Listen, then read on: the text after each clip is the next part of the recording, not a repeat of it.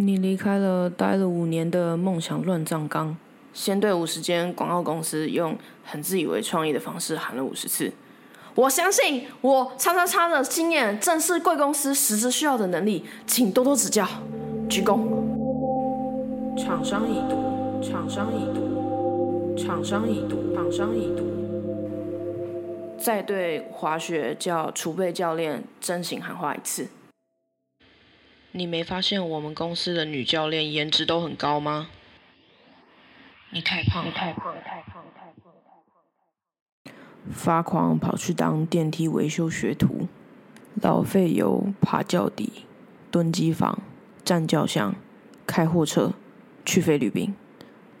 两个月宣告放弃。对资本额超过三亿的公司应征助理十五次。厂商已读，厂商已读，厂商已读。面试陌生开发业务五十次，再对着话筒说两千一百次。哎，您好，请问是会计部吗？你们是纸本还是二联发票呢？啊，我们是厂商，现在政府在推发票云端化。现在不好意思，不好意思哦。倒了啦，我们家公司全倒了啦，倒了。业务这里就不能随便打来哎，哎，我们这边不是开玩笑的，哪间啊？怎么一直打来啊？我没空啊，你不要再打来了。对四间 AI 语言训练师喊五次。我语感极佳，还有自学一些城市语法，也有丰富的客户经验哦。你笔试分数很高，但我们不要。很棒，来我们这边上班吧。我们现在不缺人，你要等。你录取了，抱歉，我们公司改组了，不缺人了，再见。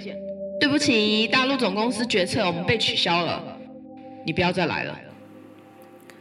接着当夜间华语家教好几百个小时。对，对我华语系毕业，汉拼、简体、繁体、当代、世华，我都可以哦。我们不需要那么多没经验的华语老师啊，我们暑假要结束嘞，不需要华语老师了。对你一个小时就值一百五，你怎么都不懂呢？因为你就不是真的华语老师啊，我有什么办法？哎，你不是华语系毕业的吗？怎么素质这么差？我淘汰你淘汰谁？骑摩托车下大雨卡在车阵里面的时候。意识到自己什么都不会而崩溃两次，接着向华语教学产业链的编辑或助教自我介绍五次。你的学历太低了，教学时数跟别人比起来太低。你的背景跟工作能力都很好，但我们不要你。然后让父母失望好几次。还是工读生啊？有没有搞头啊？你是不是没钱呢？工作就是这样，没人要你有出息，你就是需要磨练啦。外面就是这样的啊。当全家店员也可以啊。有的时候你就是要向现实低头。就叫你当业务，你不要哦。女生不要做推销啦，女生不要做那种工作啦。接着再对语料分析的口碑公司说五次：我自学了叉叉叉，还有圈圈圈，并且了解圈圈叉圈叉叉圈。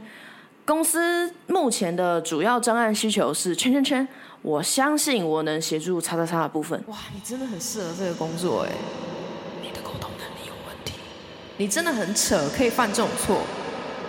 你都已经二十五了啊，你到底懂不懂啊？为什么怎么说你都不懂呢？哦，像你像你这样子，你去其他公司也不行啊。不好啦，我们营运不善，缩班喽。哎，你修正你的工作能力，可能可以给你多排一点。你看这不复杂，为什么你就是听不懂呢？对着镜子里准备面试的自己，咧嘴笑一笑，浑圆的脸颊很黑，活像一颗有整齐牙齿的黑糖馒头。跟身边亲朋好友解释为什么我不去应征某些公司、某些工作五十次，然后去全台北唯一一间愿意收女生的园艺公司拔草一千次。扛枯枝落叶二十公斤，但因为你这一年多没再去过健身房，三公斤的吹风机你都无法扛超过十分钟，而且修剪草木其实是很没有美感的，扫地也不会，同事都觉得你很可怜。哦，你不用再来了，可以开始找新工作了。你的体力真的太差了，你走吧。我懂哦，我真的懂，我会继续找工作的。